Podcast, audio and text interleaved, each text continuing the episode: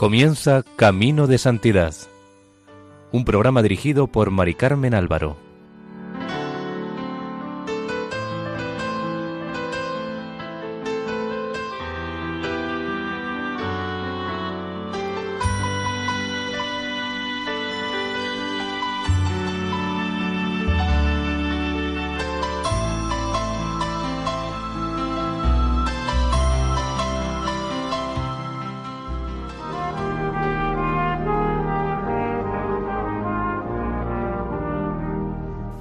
Bienvenidos a Camino de Santidad, un programa elaborado por el equipo de Radio María en Castellón, Nuestra Señora de Lledó.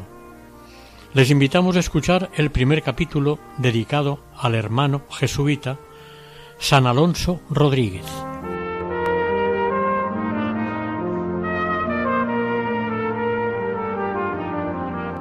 San Alonso Rodríguez fue un hermano coadjutor jesuita nació en Segovia en 1530 o 31. La fecha no se sabe exactamente, ya que la partida de bautismo nunca se ha podido localizar. Los primeros libros de bautismos que aparecen en la parroquia de Santa Coloma, a la que pertenecía la familia, datan de 1580. Hijo de Diego Rodríguez y María Gómez, fue el tercero de once hermanos. El padre era comerciante en lanas y había hecho una pequeña fortuna. Según la tradición, cuando Alonso tenía diez u once años, fueron a predicar una misión en Segovia San Pedro Fabro y otro jesuita, siendo alojados en casa de Diego. Al terminar la misión, éste les propuso que fuesen a descansar unos días a su casa de campo. Alonso fue con ellos y Pedro Fabro se encargó de prepararle para la primera comunión. Aquello lo recordaría el santo toda su vida y fue para él una gran gracia. A los catorce años, Alonso fue con su hermano mayor Diego a estudiar en el colegio que los jesuitas tenían en Alcalá de Henares, pero no había transcurrido aún un año cuando su padre murió. Como el hermano mayor estaba muy adelantado en sus estudios, dejaron que los terminara y Alonso volvió a Segovia para ayudar a su madre en la administración de los negocios. Tenía quince años. No había transcurrido mucho cuando empezó una gran crisis económica en España. El negocio de la lana había decaído y la ruina llegó de pleno a Segovia. Los Rodríguez Gómez se empobrecieron. Entonces la madre, para haber de salvar el negocio, decidió casar a su hijo con una joven rica llamada María Suárez o Juárez. Los dos tenían aproximadamente veintisiete años. Pronto tuvieron tres hijos, una niña y dos niños. De estos dos constan los nombres Gaspar y Alonso, no así de la niña. Pero la familia, ni con la dote del matrimonio de la mujer de Alonso, pudo escapar de la ruina. Mientras tanto, gente influyente de Segovia que había conocido y tratado a San Ignacio de Loyola, le pidió a su sucesor en el generalato de la compañía, el padre Francisco de Borja, que fundase un colegio en la ciudad. Después de insistir bastante, por fin, el 10 de junio de 1559, llegaron los jesuitas para establecerse en la ciudad, siendo el rector el padre Luis de Santander, que con tres hermanos más comenzaron a dar clases. La familia de Alonso y él mismo empezaron a confesar y a tratar los asuntos espirituales con los padres de la compañía, especialmente con el padre Santander, y cuando éste fue cambiado de destino, con el padre Juan Bautista Martínez. Los problemas económicos seguían. Era imposible superarlos. Su hermano Diego, que había terminado la carrera de leyes y estaba en Sevilla, en buena posición, le ayudaba para remontar el negocio, aunque sin conseguirlo. Entretanto murió la pequeña hija de Alonso, que era la luz de sus ojos, como diría él. Como buen cristiano de fe viva, aceptó dicha muerte pensando que la niña estaba gozando de la presencia de Dios. A esta muerte se añadió la de su mujer, quien murió en 1565 después de pasar un tiempo en cama.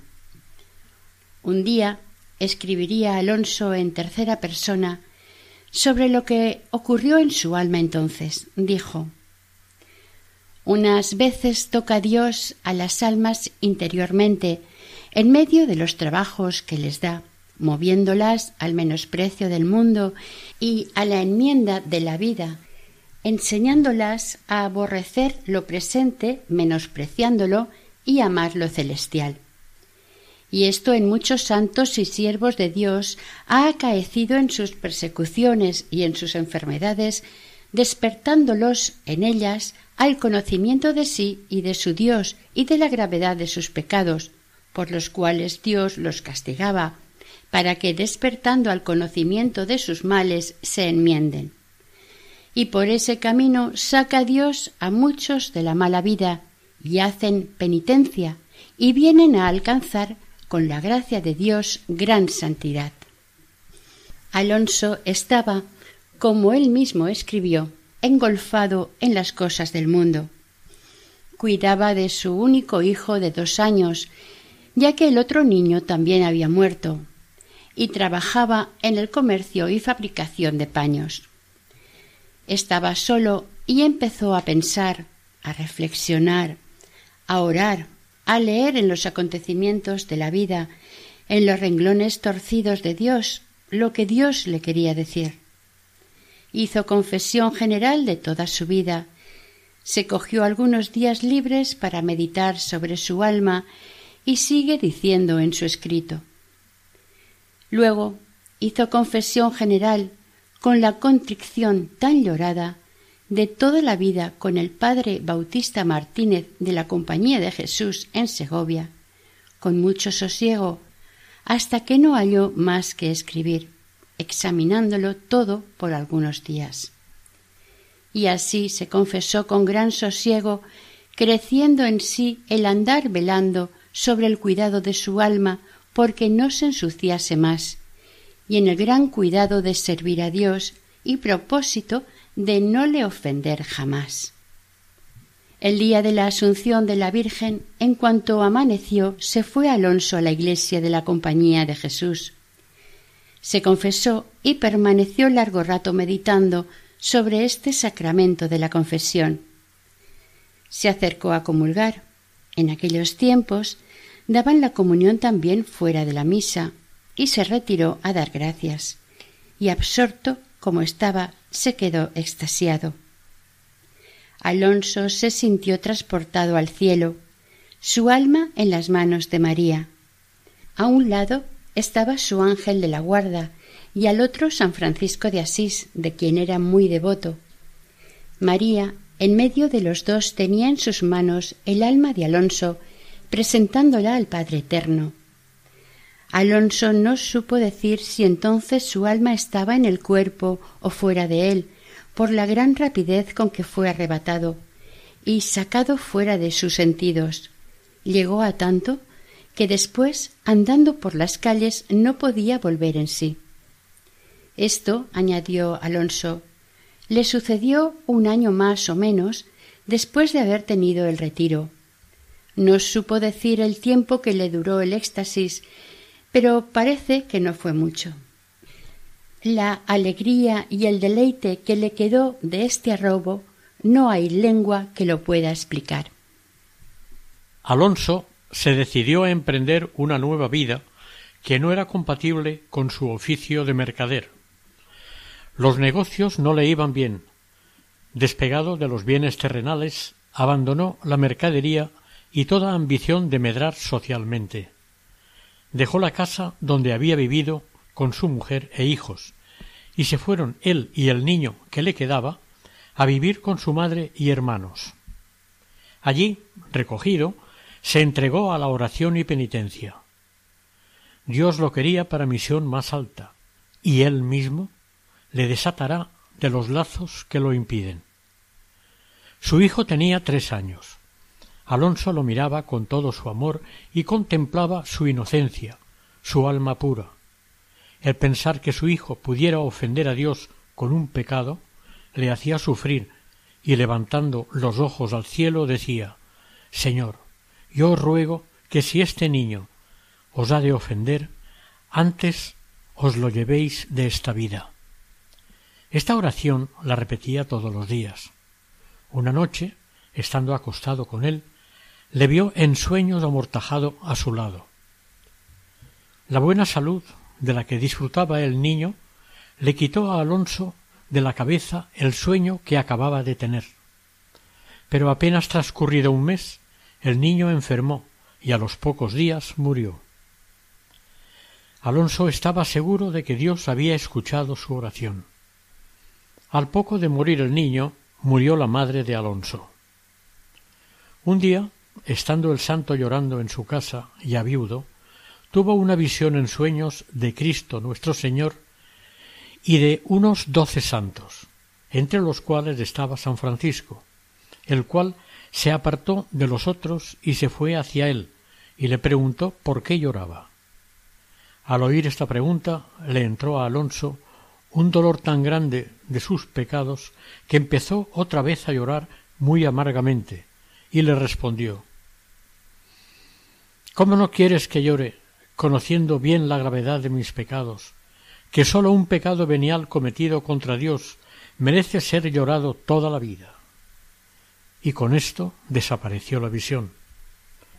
Una noche Alonso soñó que volaban sobre él multitud de pájaros negros, quizás cuervos, apiñados como una nube espesa y oscura.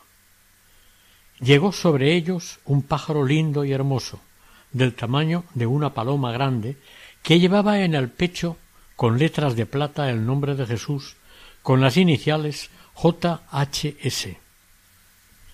La hermosa ave se arrojó en medio de los pájaros negros. Con sus uñas despedazó a los que estaban junto a ella. Fue tan grande el destrozo que los pedazos de éstos caían a montones por el aire. Parecía una lluvia de cabezas, alas, patas y plumas. Cuando los otros vieron la matanza, unos por una parte y otros por otra, se marcharon, huyendo precipitadamente. Este sueño lo tuvo hasta tres veces, por lo que decidió contárselo a su confesor. Este interpretó el sueño diciéndole que podría significar que Alonso sería de la compañía de Jesús, que en ella padecería gravísimas tentaciones contra la castidad y que saldría vencedor de ellas. El mismo Alonso dijo Parece que estos pájaros significan los demonios, que después me persiguieron para que perdiese la castidad. El pájaro hermoso, que traía en el pecho el nombre de Jesús, significaba al mismo Jesús.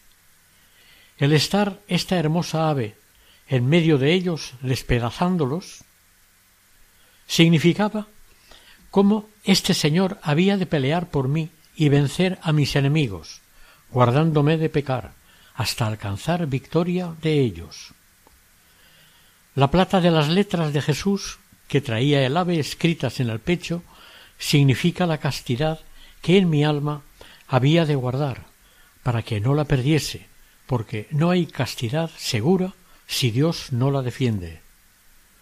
Alonso, informado, iluminado con la visión de los cuervos y el pájaro con letras de plata, pensó que ya era hora de decidirse a dar el paso de su sentimiento interior. Pero la humildad le hacía creerse indigno de la compañía de Jesús. Todo le llamaba a pedir la entrada en la compañía, pero por otro lado se decía ¿Cómo has de atreverte a vivir en compañía de tales santos? ¿No sería esto querer oscurecer con tus tibiezas e imperfecciones el esplendor de tantas virtudes como brillan en estos varones de Dios? Con esta lucha dentro de sí, por fin se decidió a dar el primer paso y pedir su ingreso en la compañía de Jesús. Le animaban las palabras pronunciadas por el padre Martínez, quien, si de él hubiera dependido, lo hubiera admitido al instante, pero quienes examinaban a los aspirantes lo rechazaron. Alegaron falta de estudios y que tenía treinta y ocho años de edad, con lo cual ya no podía estudiar ni ejercer los ministerios espirituales propios de la compañía. A esto se unía la falta de fuerzas, disminuidas por la penitencia, la austeridad y la contemplación, que le imposibilitaban para los trabajos caseros, en que se ocupaban los hermanos coadjutores. Todo esto lo reconocía Alonso, y convencido en su humildad de que no merecía la gracia de ser jesuita, se tranquilizó y quiso quitarse del pensamiento el deseo de entrar en la compañía de Jesús. Pero, sin ninguna duda, quería dejar el mundo. El problema era saber dónde lo quería Dios. Habló con sus hermanos, y especialmente con sus hermanas Juliana y Antonia, y se fue a Valencia para informar de todo a su antiguo director de espíritu, el padre Santander. Era diciembre de 1558 o enero de 1559. Cuando Alonso llegó a Valencia, fue directamente al colegio de la compañía para entrevistarse con el padre Santander, quien no se podía creer que tenía delante de sus ojos a Alonso. Este le contó la visión de los pájaros negros, su desgracia familiar, el resultado desfavorable de su intento de ser jesuita y su determinación de servir a Dios lejos de Segovia. Alonso quería que el padre le orientara. El padre Santander, antes de orientarle, quiso encomendarse a Dios para pedirle que le iluminara. Alonso también lo hizo. El padre le dijo que estudiase lo preciso para recibir las sagradas órdenes y una vez sacerdote le sería más fácil entrar en la compañía de Jesús. Alonso aceptó con humildad el consejo del padre Santander y comenzó a estudiar de nuevo la gramática. Como no tenía bienes, porque se los había dado todos a su familia, tuvo que vivir por unos meses de limosna recibida de familias y conventos. También la compañía le ayudaba. Asistir a clase a sus treinta y ocho años de edad con niños gramáticos fue duro de llevar, pero la esperanza de poder entrar en la compañía se lo hacía más llevadero. Al cabo de un tiempo, allí mismo, en Valencia, se colocó en casa del mercader Hernando de Conchillos, el cual quería una buena educación cristiana para sus hijos.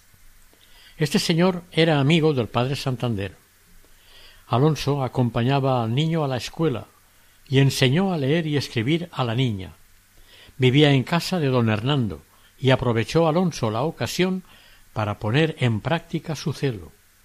Los niños fueron tan bien formados religiosamente que después, cuando tuvieron edad, los dos se hicieron religiosos.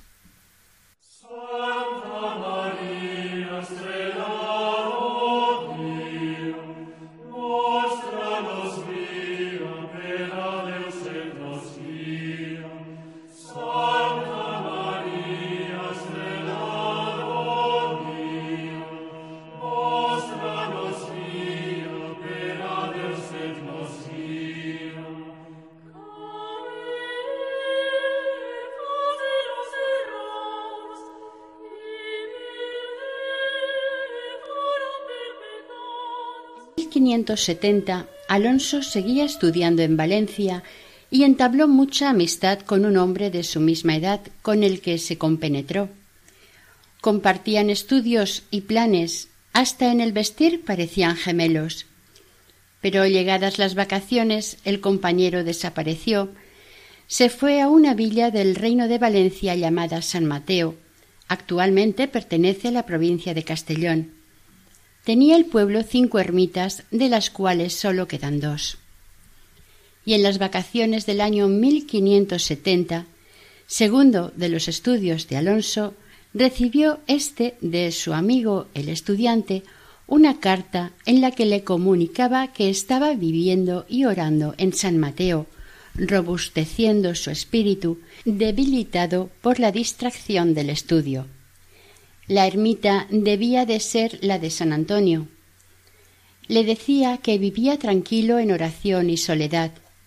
Terminaba la carta invitándole a descansar, gozar de las dulzuras del recogimiento, de la presencia de Dios en su alma y le pedía a Alonso que fuera a pasar allí unos días.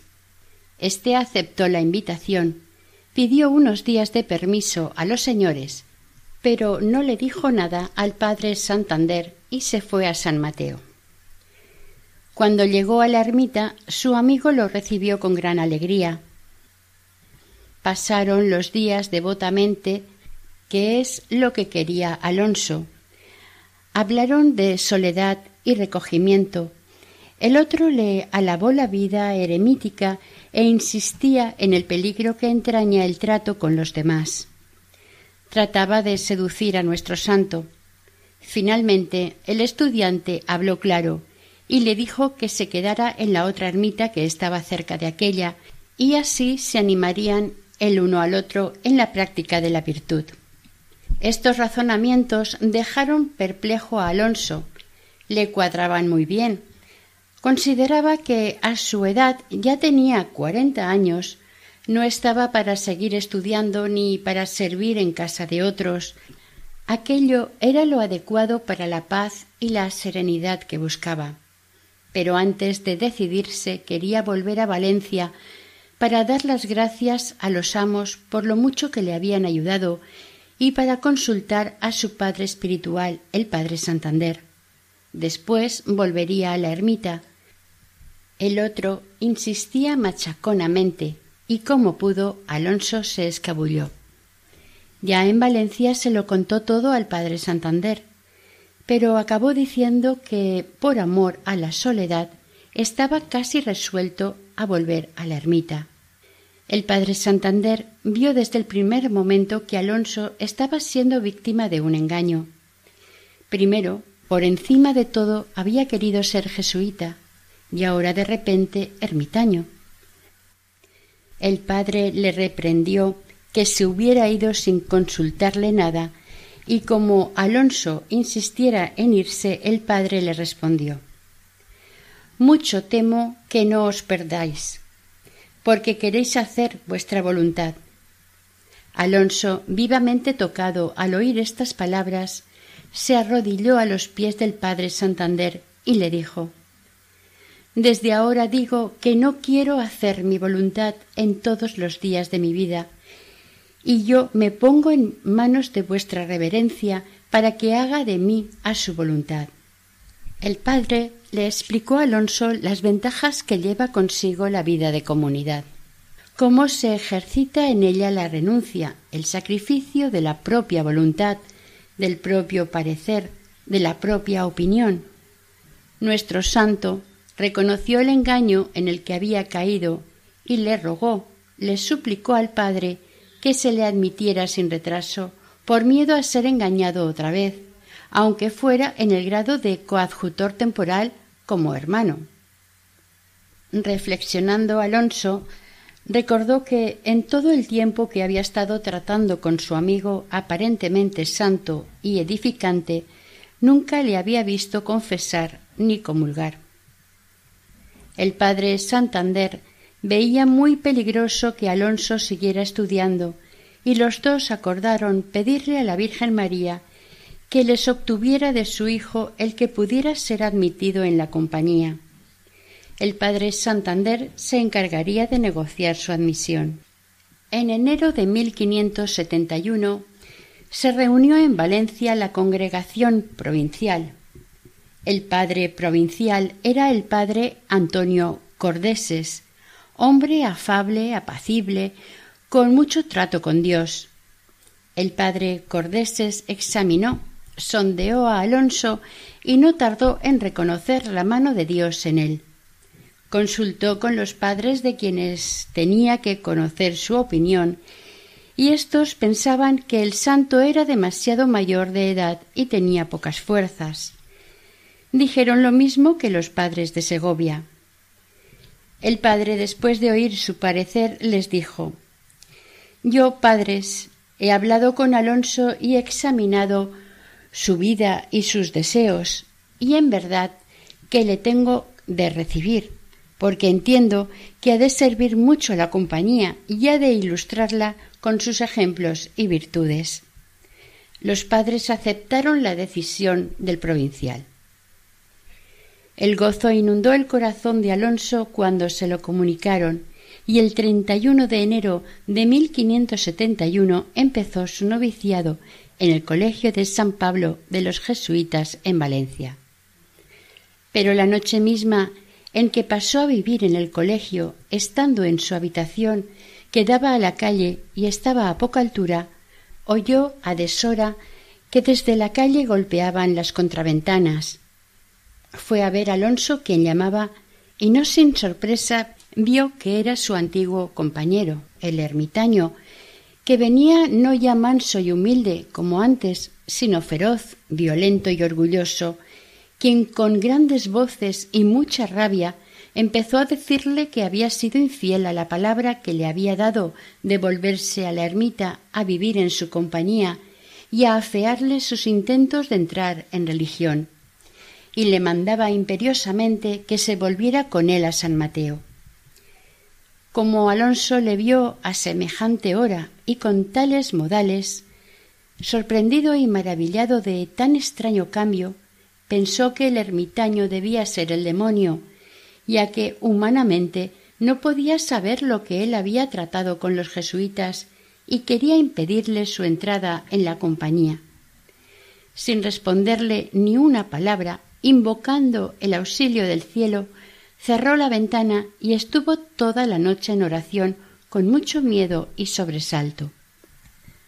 Los jesuitas a los novicios los tienen dos años en el noviciado sin cambiarlos de casa, pero a Alonso, del que se había dicho admitámosle para santo, a los seis meses lo consideraron preparado para enviarlo a un colegio, en este caso un colegio a medio construir, y que hacía apenas diez años que había sido fundado en Palma de Mallorca, el Colegio de Montesión.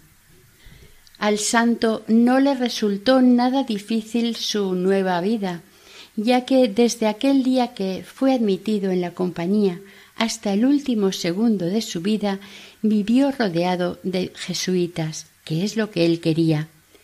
Sus tres valores eran su fe, su esperanza y su adhesión a la compañía. Alonso busca a Dios y Dios está en la compañía. Les recordamos que estamos escuchando el primer capítulo de la vida de San Alonso Rodríguez en el programa Camino de Santidad en Radio María. El 10 de agosto de 1571, día de San Lorenzo, llegaron procedentes de Valencia, enviados por el padre provincial Antonio Cordeses, el padre Matías Borrasá, el padre Bernardo Crespín y el hermano Alonso Rodríguez. Alonso permanecería siempre ya en Palma de Mallorca. Trabajó en oficios domésticos. En los tiempos libres ayudaba en la construcción de la iglesia y acompañaba a los padres cuando salían de casa para hacer apostolado. Alonso no se olvidaba nunca de la promesa que le había hecho al padre Santander de no hacer jamás su propia voluntad, por lo que cumplía a rajatabla todas las reglas por insignificantes que parecieran. Hacía siempre la voluntad de los superiores y de cualquiera, aunque fuera un hermano como él. Era tan escrupuloso que algunos llegaron a pensar que era un apocado o tímido. Actuando así parecía como que no tenía personalidad. Se empeñaba en obedecer las órdenes del superior, en ser humilde, en sentirse inferior a cuantos le rodeaban. Cada día contemplaba la pasión de Cristo, unía la soledad y el recogimiento, con estos medios se evitaba las faltas y conservaba limpia el alma. No salía de su aposento si no era llamado por la obediencia, forzado por necesidad o movido por la caridad. Temía romper el silencio. Cuando salía de su habitación iba tan ocupado y embebido en Dios como si no hubiese en toda la creación más que Dios y él. En su celda oraba, pensaba, proyectaba. Pensaba en cómo comportarse para no herir ni ser herido. Tenía la costumbre de mirar en cada uno la virtud en la que sobresalía y le nombraba por ella.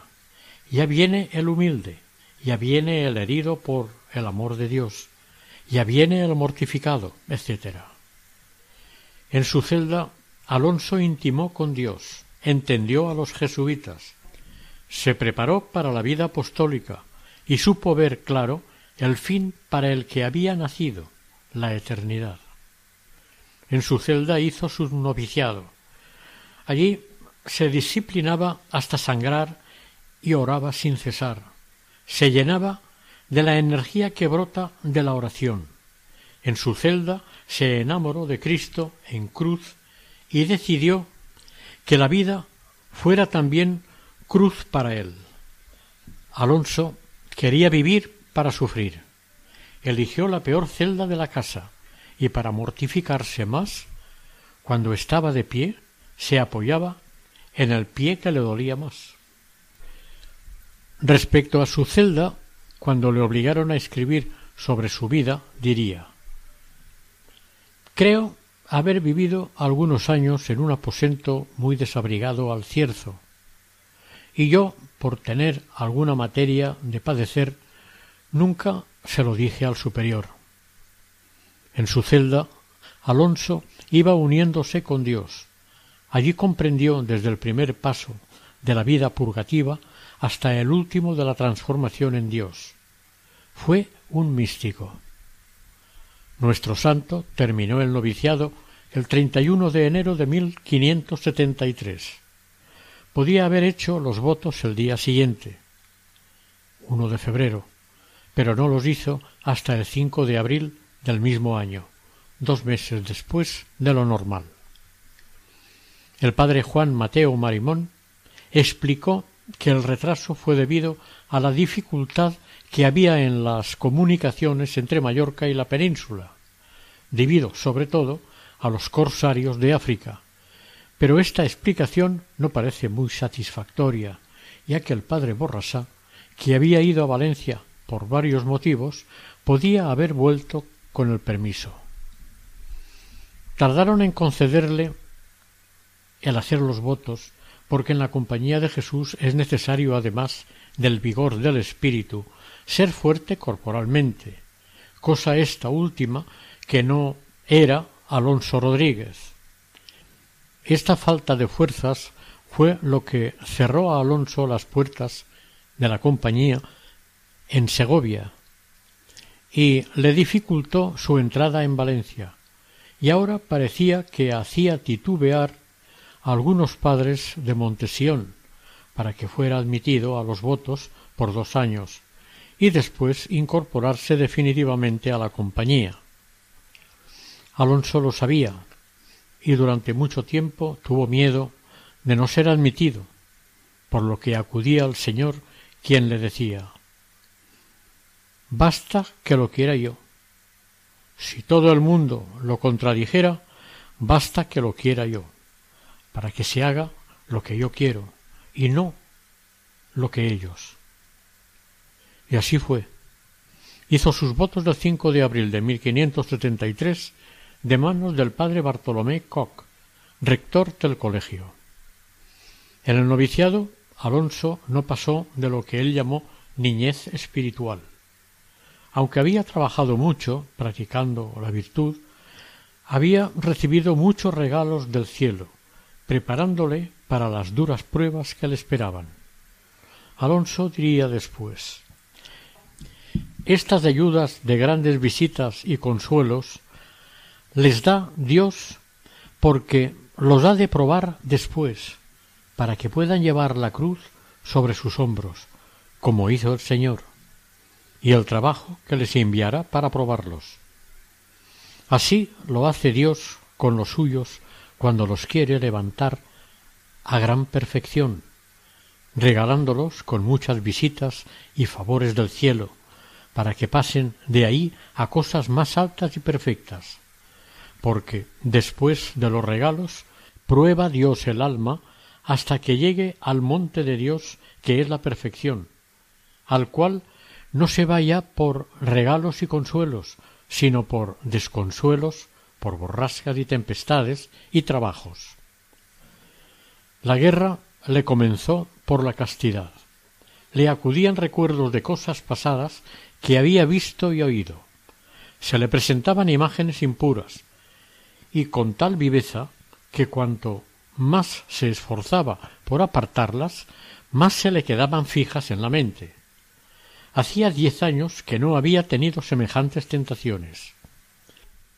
Él, que con tanta paz y tranquilidad creía que sus sentidos estaban muertos.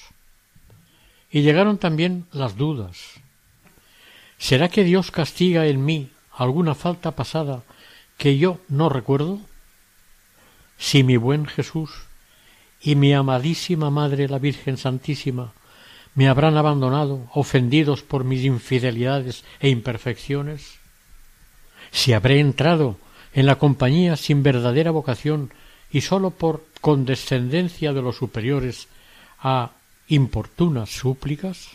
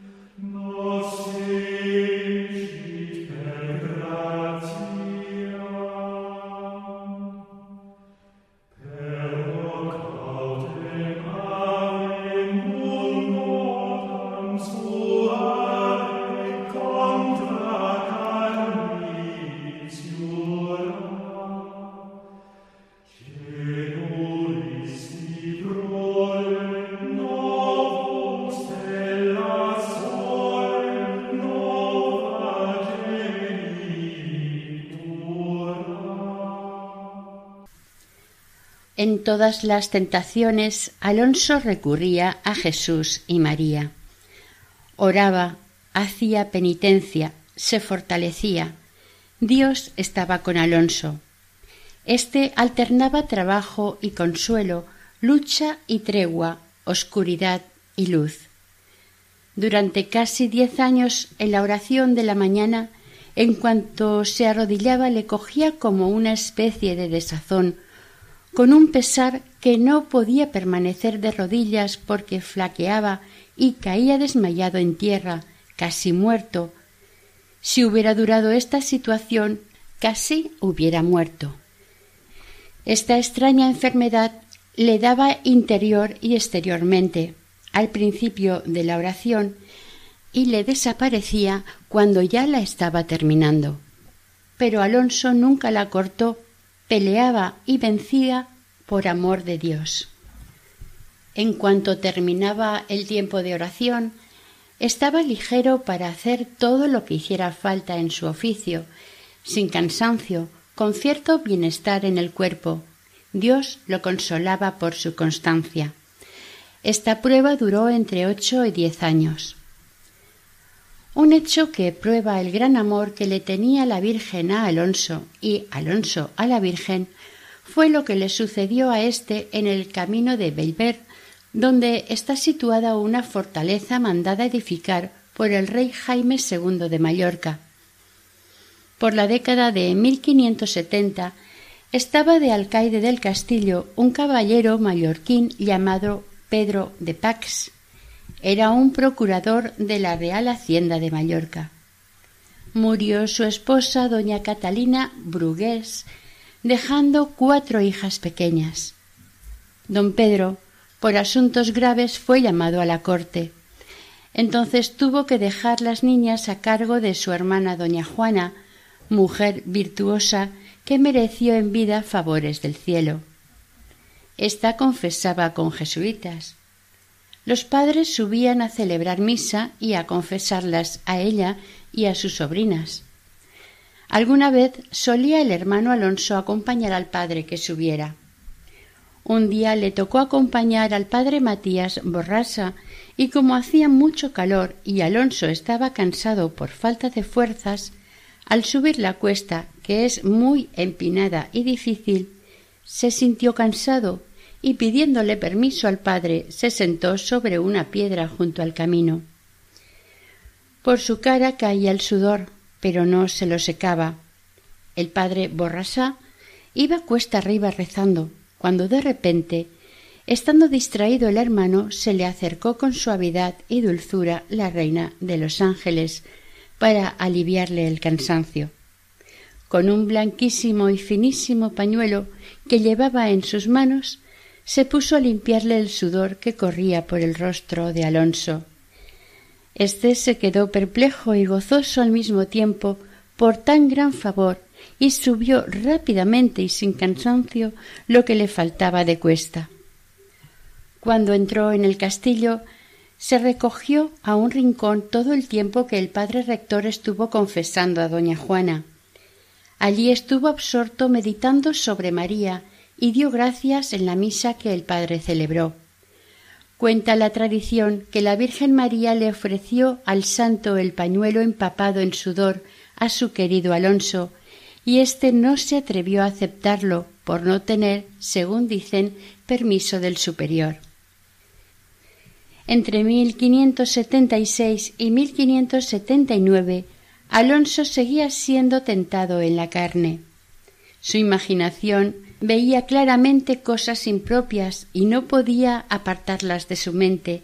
Le perseguían día y noche, estando solo o acompañado, en oración o trabajando, no descansaba en ningún momento. Alonso resistía con fuerza, pero su carne no era insensible. No consentía, pero había un involuntario sentimiento en él, y confundir estas dos cosas le sumergía en un mar de escrúpulos. Si lo confesaba el acto como pecaminoso, creía que mentiría. Si no lo confesaba, pensaba que hacía una confesión sacrílega. Si buscaba remedio en su confesor o director espiritual, no lo encontraba. Si llamaba en su socorro a los santos del cielo, no era escuchado. Si invocaba a María, no percibía sensiblemente su protección. Si acudía a Dios, no encontraba ningún alivio en él. Se veía totalmente desamparado. Clamaba, gritaba al cielo, todo en vano se decía a sí mismo y le decía a Dios entre otras cosas ¿Dónde está mi Dios? ¿Dónde mi consolador? ¿Dónde el amado de mi alma? Alonso vivía sumergido en la oscuridad de sus dudas, de sus confusiones. Un día estaba sufriendo un gran escrúpulo que le atormentaba. No podía descansar porque no podía descubrir la verdad. Temía estar en desgracia de Dios se acostó y se durmió a duras penas. Estando en lo mejor del sueño, oyó un gran ruido y se despertó. Entonces le vino una gran luz y vio que todo el escrúpulo pasado era falso. Su alma quedó en paz y sosegada. Otro día estaba Alonso hablando a solas con Dios. Mirando su vida pasada, sentía una gran pena por sus pecados Oraba a Dios con fuertes gemidos, con el deseo de ser perdonado. Quería contentar a su Dios y le pedía que no le desamparara, que no le dejara, que le ayudara para que no se perdiera, porque conocía su vida pasada. Dios oyó su gran clamor y quiso, como suele hacer en estos casos, visitarlo, y estando en oración con gran fervor, oyó por tres veces en voz alta que le decía Tus pecados te son perdonados. De pronto se le quitó al santo toda la tristeza, pesar y angustia que tenía. Esta alegría le duró ocho días, en los que podía decir lo que dice San Pablo Vivo yo, mas no yo, sino que Cristo vive en mí. A partir de entonces, dice el santo en sus escritos, vivió en gran paz y consuelo. En esto se ve cómo consuela y visita Dios a los que padecen por su amor, y les pesa de haberle ofendido, y se ponen manos a la obra para servirle de verdad. Y sigue diciendo el santo no se ha de estimar la santidad por los gustos y consuelos, sino por padecer mucho por Dios, venciendo con gran pelea todos los vicios y pasiones que nos inquietan y desasosiegan y entristecen el alma, hasta que sea señora de ellos y tenga verdadera paz. Porque no hay cosa más preciosa en la vida que el amor atribulado de los justos que se han vencido a sí mismos. Esta es la mayor unión del alma con Dios y la mayor victoria, vencerse uno a sí mismo. Alonso reflejaba en su cuerpo y en su carácter las luchas espirituales que vivía. Para descansarle del cansancio interior, los superiores decidieron darle el cargo de portero del colegio, para que estuviera un tanto distraído. El número de estudiantes del colegio había aumentado y el oficio de portero no era nada fácil. En 1581 formaban la comunidad unos veinte jesuitas. La portería del colegio de jesuitas exigía mucha mano izquierda. Los padres recibían visitas de todo tipo. Personajes, gente pobre, gente rica, visitas para consultar de tipo espiritual, social, moral, necesitados que pedían limosna, enfermos que querían se les visitara, cárceles que pedían ayuda y un largo etcétera. Para tanto trasiego de gente se necesitaba un portero inteligente, discreto, paciente y con gran sentido del humor, un hombre con experiencia en el trato humano. Resumiendo, un hombre con grandes cualidades humanas, y nuestro santo las poseía. Fue portero del colegio de Montesión más de veinte años, y nadie recordaría nunca que tuviera un solo segundo de impaciencia entre las mil impertinencias que seguramente tuvo que sufrir. Como por ejemplo, un día, por descuido, quedó encerrado en la iglesia en construcción uno de los obreros, este comenzó a dar gritos, y desesperado porque no le abrían, comenzó a dar violentos martillazos en la puerta. Lo oyó el hermano Alonso y corrió a abrirle. Al salir, el obrero descargó sobre él su furia. El hermano Alonso aguantó con dulzura, amor y paciencia, sin dejar de sonreír en ningún momento, hasta que el obrero terminó de desahogarse y se fue. Uno de los padres de la comunidad que observó la escena comentó Este hermano no es un hombre, es un ángel. La gente acudía en bastante cantidad a Montesión. Muchas veces eran personas algo difíciles de tratar, pero Alonso, con su serena dulzura y comprensión, los aplacaba. Los niños también ponían a prueba su paciencia, tirando de la campanilla a cada momento, y escondiéndose por las esquinas para no ser vistos. Cuando la campanilla sonaba, Alonso se levantaba, abría, salía a la calle a ver y se volvía esperando pacientemente la siguiente llamada.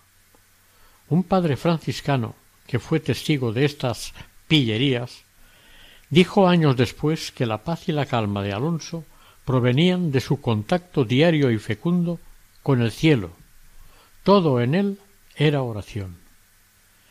Nuestro santo trabajaba en la portería con espíritu de fe. Sufría con paciencia las diversas impertinencias, dominando su carácter enérgico, vivo y fuerte. Se había impuesto un decálogo. El primero era que cuando alguien tocaba la campanilla, levantaba su corazón a Dios y le decía Señor, abriros yo he a vos por amor de vos. En castellano actual, que le abría a él por amor a él y abría. El segundo era que cuando tocaban hacía interiormente actos de alegría hasta llegar a la puerta, ya que era como si fuera a abrir a su Dios. Cuando tocaban la campana, era como si la tocara el mismo Dios. Y en el camino iba diciendo Ya voy, Señor. El hermano Alonso se propuso ver a Jesús en cada visitante que llegaba, y tratar muy bien a Jesús que llegaba disfrazado de prójimo. Cuando alguien le preguntaba por qué no era más duro y áspero con ciertos tipos inoportunos, le respondía ¿Es que a Jesús que se disfraza de prójimo nunca lo podemos tratar con aspereza o mala educación? El tercer punto de su decálogo era de mortificación interior. Si tocaban fuerte y aprisa, el corazón se le alborotaba y lo reprimía fuertemente, sosegándolo de manera que cuando llegaba a la puerta abría como si no hubiera tocado más que una vez y suavemente, y así todo. Testigos de esta manera de actuar hubo muchísimos, y contaron que Alonso siempre estaba como arrebatado por la oración, y que cuando no tocaban la campanilla estaba de rodillas en el cuartito de la portería. Y hubo quien dijo que le había visto en brazos en cruz, embebido en su Señor.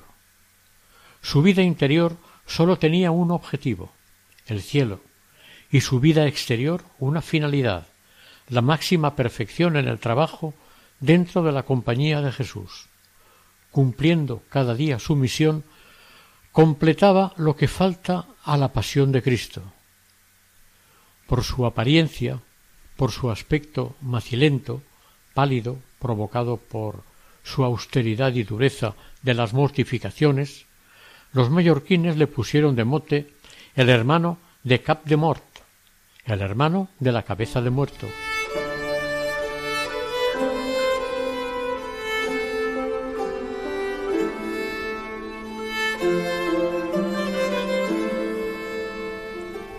Oración. Dios, Padre misericordioso y eterno, te damos gracias y te bendecimos porque infundiste en el corazón de San Alonso Rodríguez un gran amor a tu Iglesia, a tu Madre la Virgen María y al prójimo, y lo iluminaste para servirles con la oración y el sacrificio. Te pedimos le sepamos imitar y por su intercesión nos concedas amar todo lo que tú amas. Por Jesucristo nuestro Señor. Amén.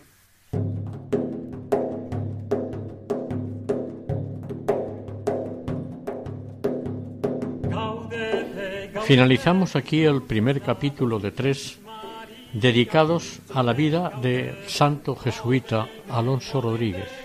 Ha sido realizado por el equipo de Radio María en Castellón Nuestra Señora del Lledó. Si desean contactar con este programa pueden hacerlo a través del siguiente correo electrónico camino de santidad Gracias por su atención y que el Señor les bendiga.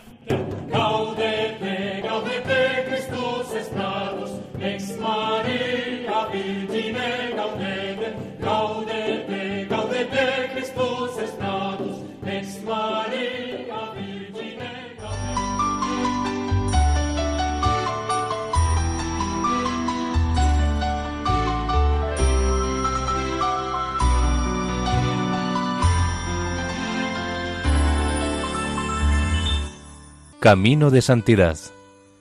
Un programa dirigido por Mari Carmen Álvaro.